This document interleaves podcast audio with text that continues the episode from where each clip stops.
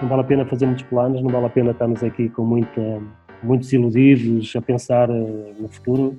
porque o futuro é sempre uma caixinha de surpresas e nós nunca sabemos quando é quando é que estarão as oportunidades. Isto será oportunidade para muita gente que está, como eu, 30 anos numa empresa confortável e provavelmente estaria lá hoje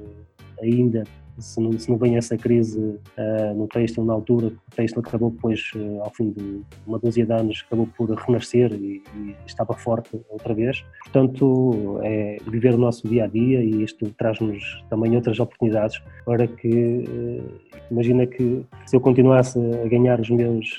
900 ou 1000 euros que ganhava na altura, confortavelmente, eu continuava lá a comer as porcarias da, da máquina das stands eh, que eu passava a vida toda dentro da fábrica e a beber eh, cervejas e cafés. E estava aqui com os meus 100 quilos, porreirinho da vida e tinha passado uma vida de 15 anos de aventuras completamente ao lado. E depois no fim o que é que eu tinha vivido? Tinha vivido entre quatro paredes eh, que é um, acaba por ser um trabalho digno tenho contribuído para ser feliz a fazer aquilo que gosto e aquilo que gosto é, desde muito cedo, ajudar o meu pai a organizar as corridas populares aqui na, na freguesia onde nasci, onde continuo a viver. Portanto, este lado de organizador já vem muito antes deste organizador que as pessoas conhecem agora. Organizávamos aqui a nossa corrida e todos os fins de semana corríamos por essas, por essas corridas populares pelo país todo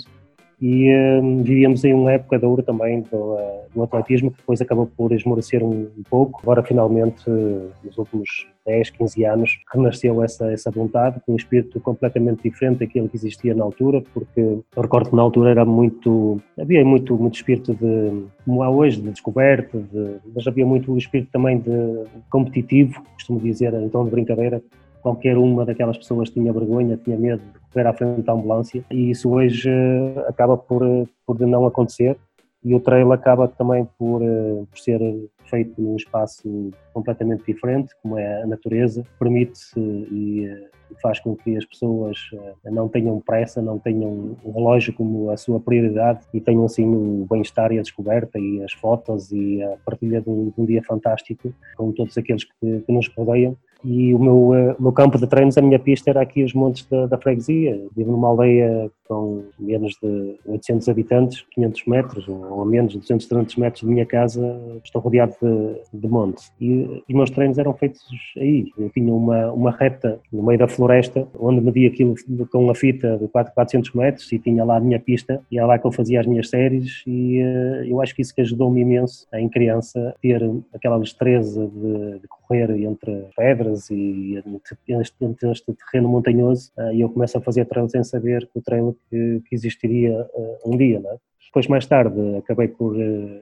por deixar a corrida, meus 19, 20 anos, e volto aos 30 e poucos anos. Mas acredito que se não tivesse este passado que tive entre os 12 e os 20 anos, dificilmente conseguia ter esta adaptação. 2010, 2011 começam os resultados internacionais e 2011 o top 5 no TMB e o top 10 na, na Maratona de Sábado. Acreditavas que conseguias um dia chegar a estes resultados? Olha, eu acho que a minha, a minha carreira e uh, da forma que eu olhava para as coisas tem sido sempre um bocadinho a vida de cada um de nós. As coisas têm, têm acontecido por acidente. Quantos mais planos tu fazes para que as coisas aconteçam, por vezes és sempre surpreendido e as coisas acontecem de uma forma diferente. Portanto, eu costumo dizer que devemos amarrar as oportunidades como se fosse praticamente a última que nós tivéssemos na nossa vida, tentarmos aproveitar e darmos o máximo nessas, nessas mesmas oportunidades. Eu, em 2010, tencionava fazer depois de decidir uh, entrar nestas provas assim, mais longas, creio que foi em 2009 que venci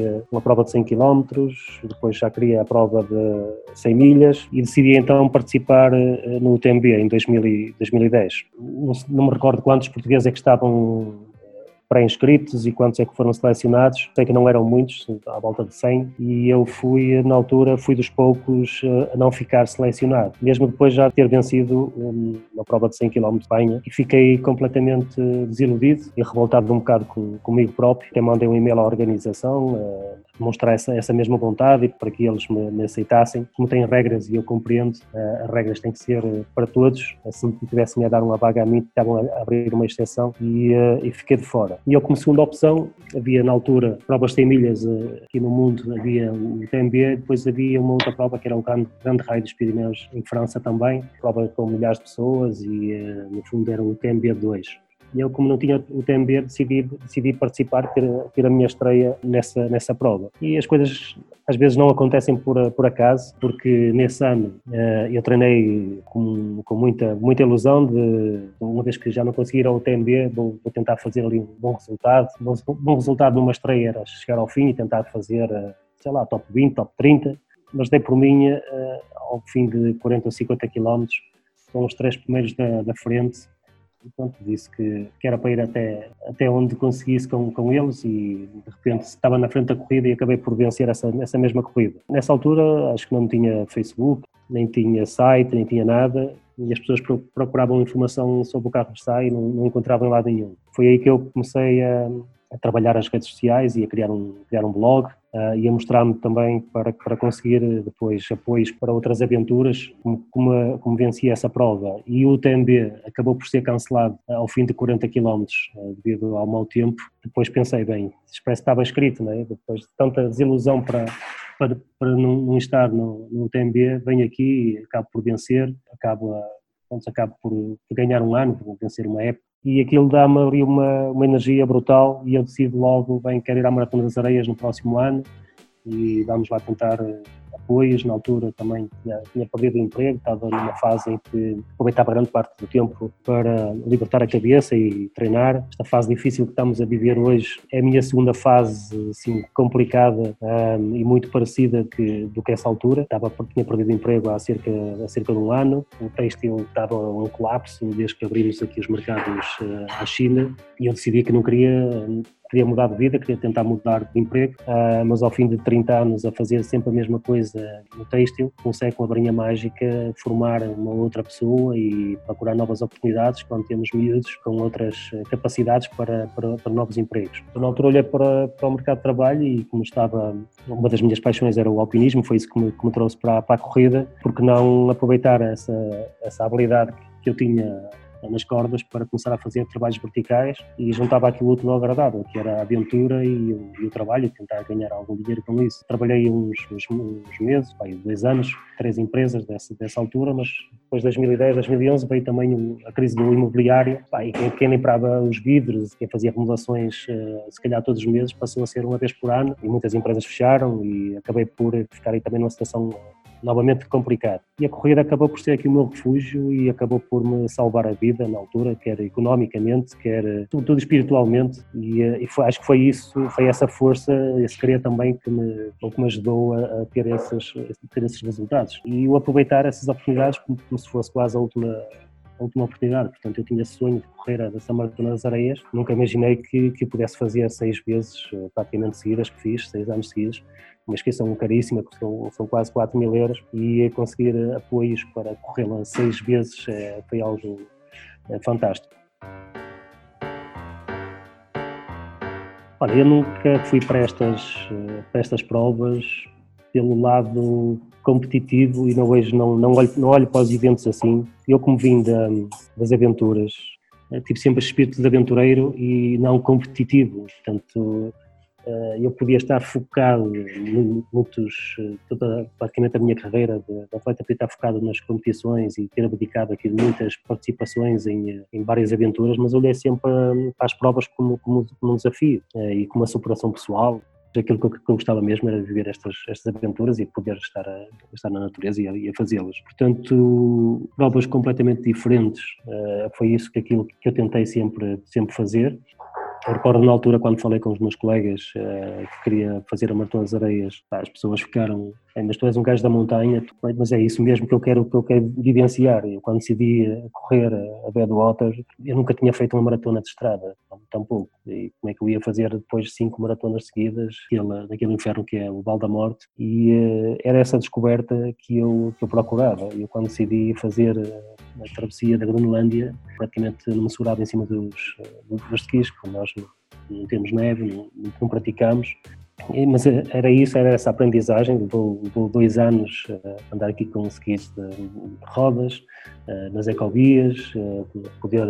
ter a oportunidade de treinar e aperfeiçoar. Portanto, foi fazer outras provas para desse, mais ou menos desse género para eu conseguir atingir esse desafio. Toda essa aprendizagem pá, é isso que, que, nos traz, nos faz crescer, que nos, que nos alimenta aqui a alma, fazer coisas diferentes. Eu acho que de todas as vezes que me consegui classificar no TMB, portanto, fiz um quarto, fiz um quinto, fiz um oitavo, nunca fiquei sempre com a sensação que nunca fui uh, no ponto que devia para, para, para participar. E de todas as vezes, tirando 2013 em que participei uh, e já sabia que dificilmente conseguia chegar ao fim porque foi no ano em que tinha ganho a Badwater e depois com toda aquela exposição mediática a Badwater é em julho, finais de julho. Temos ali um mês e tal de, de intervalo e eu não tive tempo sequer para. Era entrevistas em cima de entrevistas, não tive tempo para recuperar, não tive tempo para, para treinar, para fazer nada e não se recupera no mês e pouco há novas gerações, foram surgindo pelo menos uma, uma nova geração ou duas novas gerações, mas a nível de resultados internacionais não se conseguiu chegar a resultados deste género. Temos tido excelentes resultados internacionais noutros tipos de provas, por exemplo, a nível do UTMB, ou a nível de uma maratona das areias ainda não, não conseguimos ter resultados destes. O que é que achas que tem faltado a estas novas gerações? Não sei. Eh, eu, aquilo que sei é que temos, temos aí valores muito bons, só que eu, eu acho que, é, que estas provas eh, não basta ser muito bom corredor, eh, temos que ter uma, uma experiência muito grande, uma capacidade de sofrimento, de e não estou a dizer que esses atletas que não têm, mas provavelmente aqueles que melhor capacidade têm para, para atingir esses resultados, provavelmente não se propuseram sequer a participar nestas, nestas provas que estás a falar. Coisas demoram tempo, é preciso cair muitas vezes, é preciso renascer muitas vezes. E, hum, e toda essa experiência de vida que eu falei ao início, ter que andar a fazer as minhas séries no monte, ter que andar a correr no monte, todo este passado eh, que eu tive. Isso era treino que eu estava a fazer para esses UTMBs eh, que, que fiz agora. Um, eu estar a fazer uma meia maratona com, com 13 anos, em que na altura o treinador diz eh, vou lá acompanhar a equipa sénior e ele diz pá, fazes agora aqui, já que vieste, fazes agora aqui uns 4 ou 5 km aqui na, na volta inicial com, com, com a malta e eu fiz esse, essa, essa voltinha inicial e aquela emoção de estar ali a correr com mil e tal pessoas ou duas mil fez com que eu desobedecesse as ordens do treinador e não conseguisse parar e fizesse a meia maratona completa com, com, com 13 anos, na altura uma hora e 26 e qualquer coisa. Novos valores estão, estão sempre a aparecer e uh, essa experiência acumulada, e temos aqui atletas muito jovens, for, uh, forem ganhando maturidade, facilmente esses resultados vão aparecer. Não acredito que hoje temos, ouço muitos colegas a dizer que temos uma competitividade muito maior, que é quase impossível lá chegar.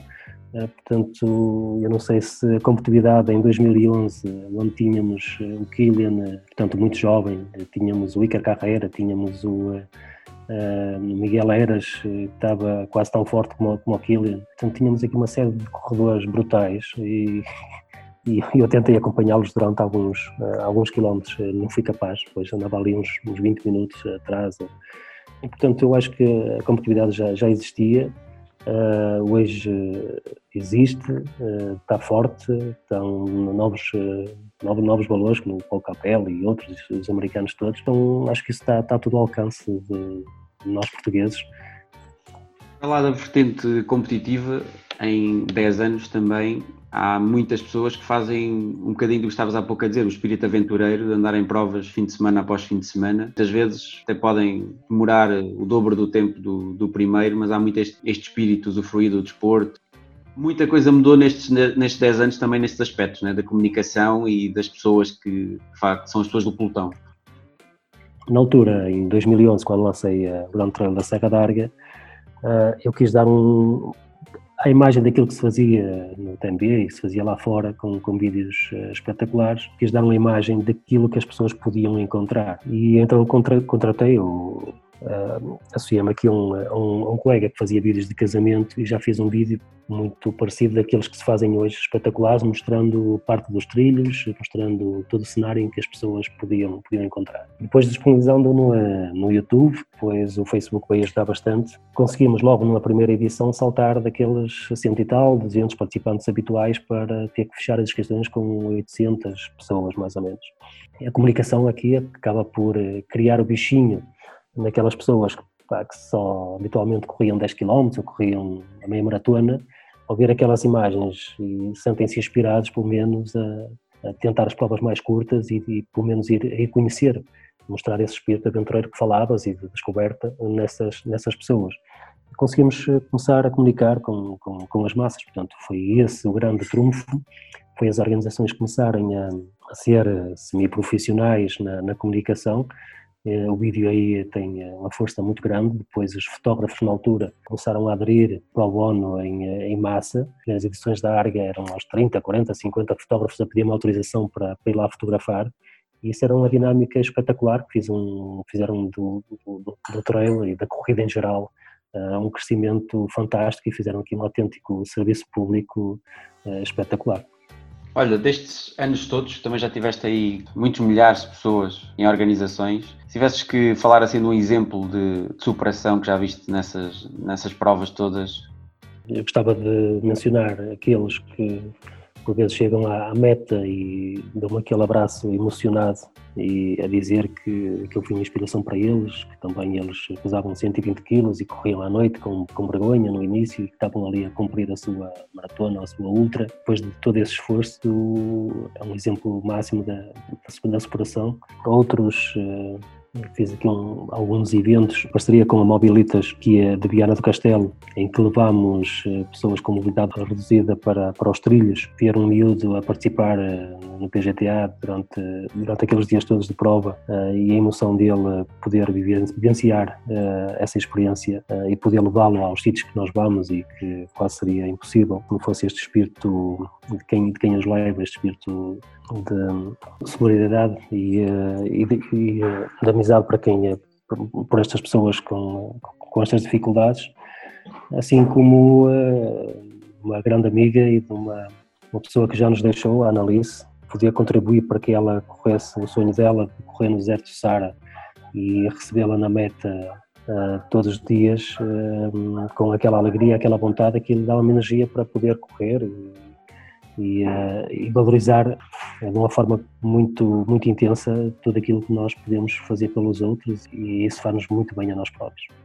Uma mensagem para todos aqueles que nesta fase precisam de se reinventar e tu és um exemplo claro daquilo que é saber se reinventar e aproveitar os momentos mais difíceis.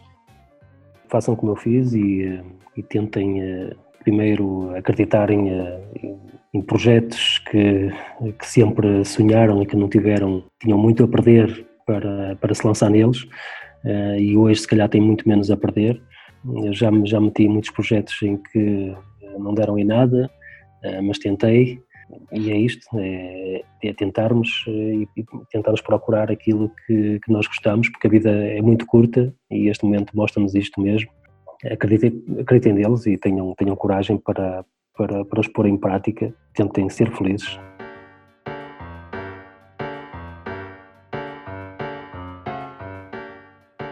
O Minho, para mim, é um mosaico de paisagens verdadeiramente espetacular. Acredito que para desportos de natureza poderia ser a capital desse, desses mesmos desportos. A minha família acaba por ser o meu, uh, o meu aliado nas, uh, nestas aventuras, uma, uma energia muito, muito forte que me, que me leva até à meta. Arga é uma paixão desde um, quase sempre, acaba por ser um, hoje família grande, todas aquelas aldeias uh, que envolve e um lugar onde irei viver o resto da minha vida momento marcante na minha vida acaba por ser aquele em que saltei do sofá, comecei-me a mexer novamente e descobri esta nova vida e onde pude viver esta década e meia de, de aventuras extraordinárias. Badwater foi uma das provas que mais me marcou e que mais me ajudou a, a crescer como corredor. Deu uma notoriedade que eu precisava para ser um, um dos maiores embaixadores da ultramaratona em Portugal e até, até no mundo. O objetivo para o futuro é tentar eh, continuar a ser feliz, a fazer aquilo que gosto e uh, que Deus me dê a saúde para, para, para que assim seja.